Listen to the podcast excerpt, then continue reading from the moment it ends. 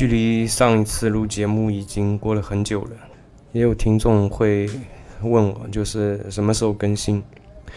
呃，我记得我还留回回了，就是在八月底，但是一拖吧就拖大了，现在都已经快要九月中旬了，挺不好意思的。我自己就是一个喜马拉雅的重度用户，然后每天都会去听一些别人的节目。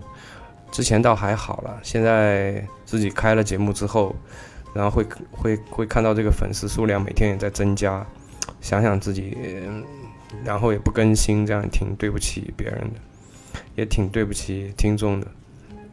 想想就，哎，实在也是太忙了。其实大家都是做电商的，应该。都会有所体谅吧，呃，每天基本都忙到 凌晨睡吧，啊，很少有一天能够在一点钟之前睡觉的。这段时间忙了蛮多事儿的，然后有很多感感触吧，会有一些感触。对，今天其实也没有什么重点的，这个这个，我今天也不想讲什么技术方面的东西，我讲一讲我对。这段时间忙碌下来的一些体会吧。其实现在，假如说前两年淘宝最热门的词是刷单的话，那么现在最热门的那无非就是黑车、黑收、黑钻，只要带黑的都是都是热门的。呃，其实你们通过那个直通车后台也可以看得到啊，几乎每个类目都会有那么一批人在做。大家做法会不太一样吧？呃，依然到现在依然会有人做五分区卡的，也会有人去做低价卡，就几毛钱这种。大概，当然还有一些保守分子，就是他的店铺本来的那个等级就如果比较高的话呢，他可能不会做那么过分，他可能会做一个之前出价的二分之一或者三分之一价格去卡。似乎我们觉得这个很无敌啊，很诱人。因为其实开淘宝店几乎是没有什么营销成本的，那唯一的成本就是直通车的投放，其他成本几乎可以忽略不计的。相对于淘宝其他的一些营销渠道的话，目前来讲的话，直通车还是最直接、最有效的。所以一旦当这样的技术出来的时候，所有的店。家应该都是趋之若鹜的，当然我们也不例外了，我们也会去做这个做下来的这个这个想法是这样的。但我们第一次去开这个带黑字头的车，黑收黑收其实那个风险还是比较大的，然后稳定性也很差，需要很强的执行力才可以做。相对来讲，黑车还是比较简单一点，黑车黑钻中都会比较简单一点。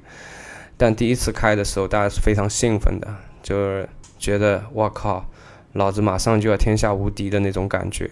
但是后来事实证明啊，那种那种感觉，如果说你你现在还没有开过的话，我可以告诉你，那个那感觉像什么呢？就像当年的刷单是一样一样的。就像第一次刷单，我相信你也会有这样的感觉，就是我靠，原来销量可以这样做。然后你会突然觉得哇，我找到了一个开启财富的大门啊！我终于。呃，找到了一个练就成淘宝大神的一个方法啊，你就觉得有点哦，从此以后天下无敌，其实都是，其实都是错的。那我们现在开的感觉呢是这样子啊，客观的讲呢，它确实对于控制成本来讲会有很大很大的好处，但是有一点，黑车并不对所有的类目的效果都是如此的明显，甚至有些。类目可能会，就有些店吧，会可能会把你的这个人群标签给打乱掉，反而导致一些不好的结果出来。呃，对于那种标品类的这个店铺的话，那相对会好一点啊。它它对于标品类的店铺应该这么讲，它是应该是有效的，而且你应该可以赚到一些钱。就算赚不到钱的话。嗯，你也可以在很大程度上去控制自己的成本，但如果你是那种非标品，或者你是那种高客单啊，就是小众类的行业的话，其实黑车哦，它的效果非常非常的有限。就我们现在的体会是这样，然后呢，基本你也可以呃排除掉，就是一招鲜吃遍天这样的一种可能性吧。就跟当年刷单一样的，对的，我们当年确实是有一些店铺通过刷单做起来了，但是你也应该能看到这些做起来的店现在又如何？任何的黑科技都会有一些副作用的。我经常会去，我我有时候做着做着，我会去反思这个问题，就是当我们去做一个淘宝店，去依赖于。刷单也好，黑搜也好，黑车也好，黑钻也好，去依赖于这种黑科技或者是这种灰色技术的时候，你会忘了去做你的本质，嗯，还影响还是非常大的，对你做店的这个节奏啊或者心态来讲会非常大的。比方说你在你在做黑店的时，呃，你在做黑车的时候。呃，你就再也静不下心来去好好的优化你的详情页，去好好的去拍几个，呃，去把你的宝贝实拍拍得更漂亮，去钻研一下这个地方用什么样的字体会更漂亮，如何的文案，怎么的排版才会让这个详情页显得更加的清晰，逻辑上的呃逻逻辑上的条理性，这种你都不会去考虑了，因为。你你你你全部的这个兴趣点也好，你的激情也好，你的时间也好，全部的放到黑车上去了。但是回过头来，呃，我想对那些现在正在做这件事情的人说一个什么呢？就是你要清晰的记得，你不能把把这些本质的东西给丢了。其实我们的这种黑科技对抗的是淘宝的大数据。的能力，对吧？其实，在大数据能力上，淘宝在 BTA 里面已经领先了。啊，我今天也看到一个新闻，嗯，淘宝好像为双十一又又干了两个数据中心吧，在张什么的啊，这是个什么地方？我一下子记不起来了。那好，那未来你需要跟这些越来越智能化的大数据去抗争。有可能吗？你你有可能干得赢吗？我这里可以给大家一个案例啊，就你未来需要去钻漏洞所付出的代价是多么的大。在刚开始的时候，就是淘宝在做大数据之前，其实那个时候我们刷单会非常简单，对吗？包括小号啊，然后都非常简单。呃，可以可以相对比较粗暴的去刷，它都无法去监察到你。那为什么说到后面会越来越难，越来越难，几乎就不可能了呢？虽然我不是一个那种程序的人，但是呃，我也接触过这个东西。然后我也我也，我们可以这样去考虑啊。其实今天的淘宝账号已经跟当年的淘宝账号很不一样了。今天几乎有很大一批人的支付宝账户。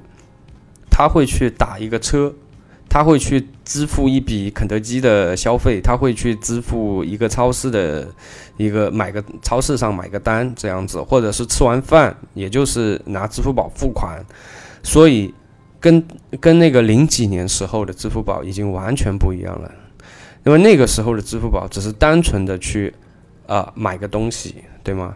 然后今天其实淘宝，比方说他要去判断你这个号是不是黑号。我觉得就特别简单。假如说大数据显示，比我我打比方啊，百分之四十的人拿过支付宝付过超市的钱，付过呃打车的钱，付呃也也做过其他的消费。比方说，又有百分之多少的人，他的余额宝里面会有一个多少大概多少的一个资金存在里面啊？那么它实际上是有这个数据的。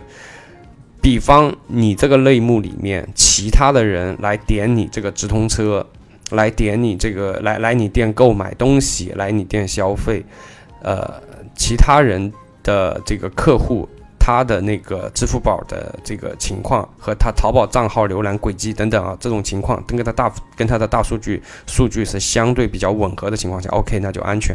但是如果你是通过三方的手段去找了别人去帮你做了这个事情，就是现在的黑科技要去做的。其实这种灰色科技、灰色技术要去做的，那他都是要找三方的人去做。那么他们的轨迹也好，他们的支付宝也好，其实是不正常的。它跟大数据肯定是相悖的。其实淘宝只要做这一点，如果说你的这批，比方说点你的直通车的那批人，以及说来你店里购物的这批人，跟他的大数据是不一样的话，那 OK，他就可以立刻判断你这个是违规的。如何去对抗这个呢？所以今后我们的犯罪成本打引号啊会越来越高，那又怎么去做？所以这个我也希望 听众去考虑一下这个问题。其实我这两天我都在考虑这个问题，就是我们到底应该把方向转向于哪边？当然，如果现在有一个灰色科技或者黑科技，大家都在用，呃，我不用的，我不会，我会用。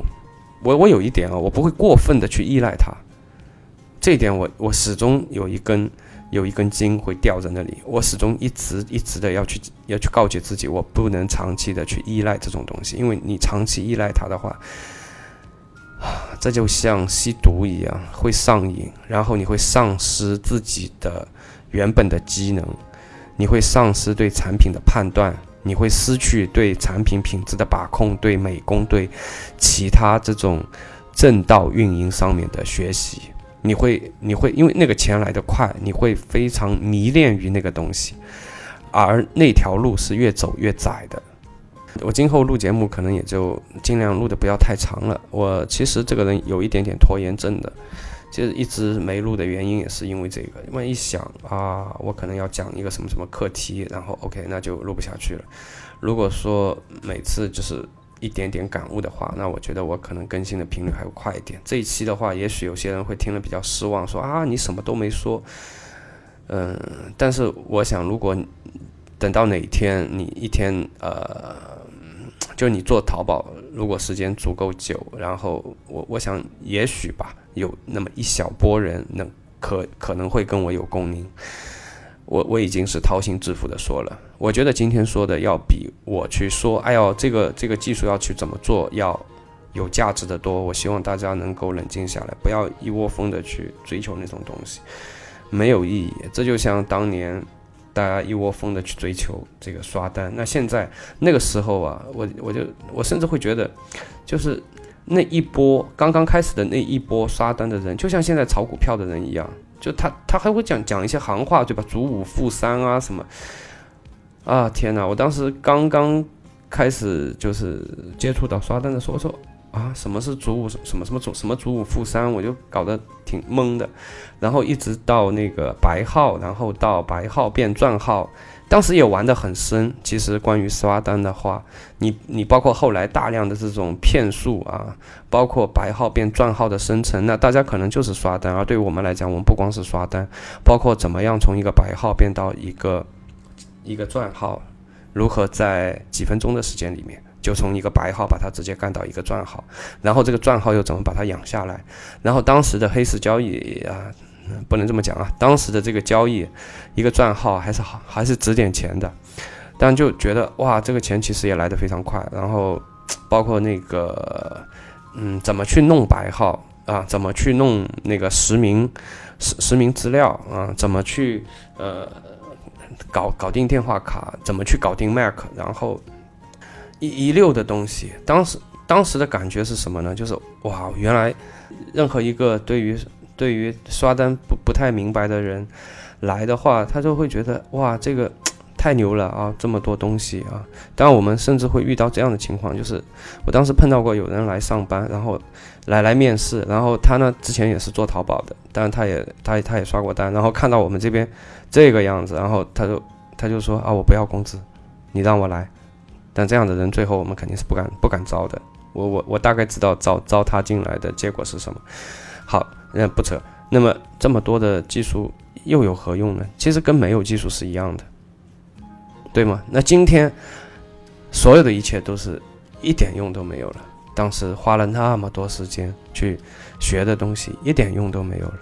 我回过头来想，如果当时那一年我静下来，好好的去研究文案应该怎么写，好好的去研究那个照片该怎么拍，好好的去工专专注一下美工美工方面的这种基础知识，好好好好的去思考一下工厂的设备是不是要更新，怎么样安排工人会更好。